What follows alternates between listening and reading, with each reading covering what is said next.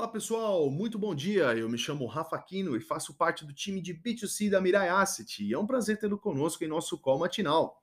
Hoje é sexta-feira, dia 7 de outubro, e vamos com as principais notícias do mercado. Falando um pouco sobre o fechamento de ontem, o Ibovespa conseguiu novamente se desvincular do mau humor externo e fechou o quinto pregão consecutivo em alta.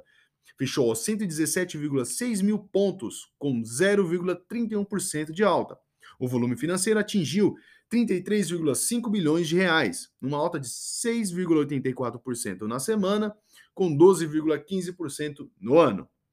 As principais notícias do dia, fechando a semana de olho nos dados de mercado de trabalho nos Estados Unidos, hoje é dia de divulgação do payroll de setembro.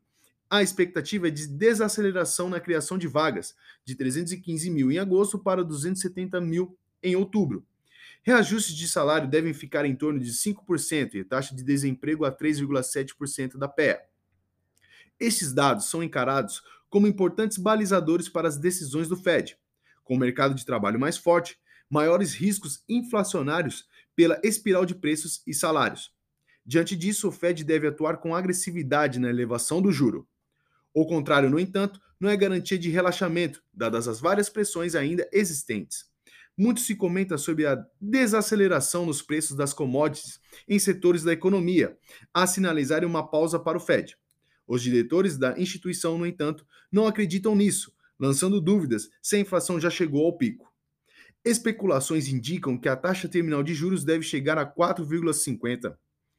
No Brasil, a eleição capitaliza as atenções dos mercados por esses dias, o que tem elevado o dólar a 5,20. Nesta semana, o candidato Bolsonaro obteve o apoio de vários governadores eleitos, deputados e senadores, menos com Lula, mas com personalidades da sociedade, como todo o time do Plano Real.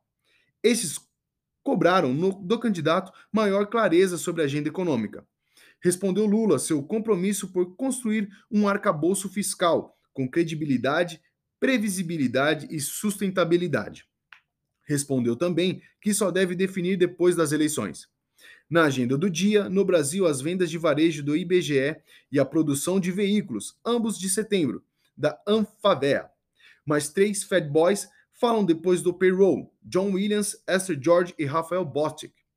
Nos Estados Unidos, estoques no mercado de agosto, com previsão de alta de 1,2%, e crédito ao consumidor, além dos dados da Becker Hughes sobre os postos de petróleo em operação.